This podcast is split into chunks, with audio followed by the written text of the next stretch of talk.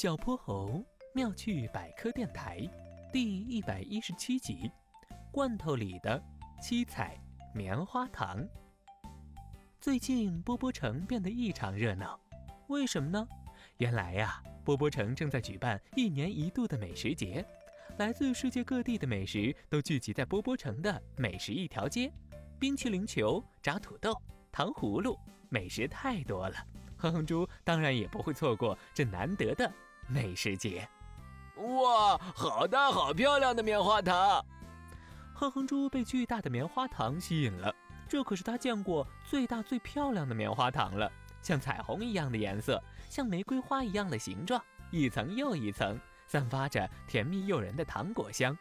摊主是个老爷爷。卖棉花糖喽，又甜又香的棉花糖。老爷爷熟练地制作着棉花糖，手腕转动着，一缕缕丝线般的糖一层层绕在木棍上。红、橙、黄、绿、青、蓝、紫，七种颜色，七种口味。哼哼猪想起了龙小白，他最喜欢彩虹的颜色，也最喜欢吃棉花糖了。但龙小白最近和爸爸妈妈去旅行了，要好几天才回来呢。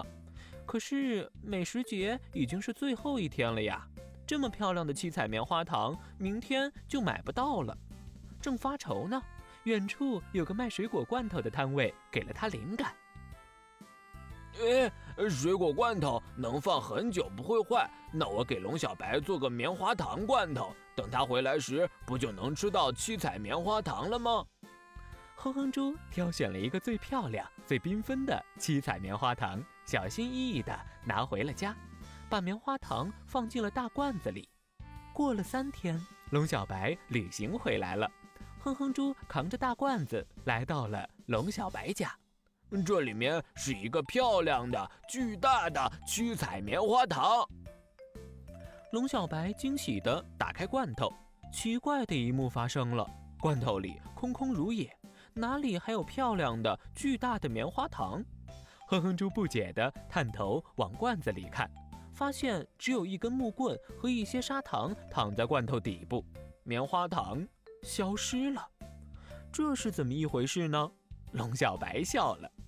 罐头食品不是把食物放在铁罐里就可以长久保存了，食物放进罐头后，还要用一种专门的机器把罐头里的空气抽光，变成真空状态。还要用很高的温度给罐头杀菌，这样处理后的罐头才能长久的保存食物呢。嗯嗯，原来是这样啊，怪不得棉花糖不能用罐头保存呢。哼哼猪不好意思的笑了，他差点闹了个大笑话。虽然这次哼哼猪没有保存好七彩棉花糖，但是这个罐头保存了他们满满的友谊和对朋友的牵挂。这种友谊和爱永远不会变质，也不会过期。小泼猴妙趣百科，一天一个小知识。如果你喜欢小泼猴，想和我成为好朋友，一定记得点击订阅哦。同时，非常欢迎大家在节目下方留言，把心中的大问题、小问题告诉小泼猴。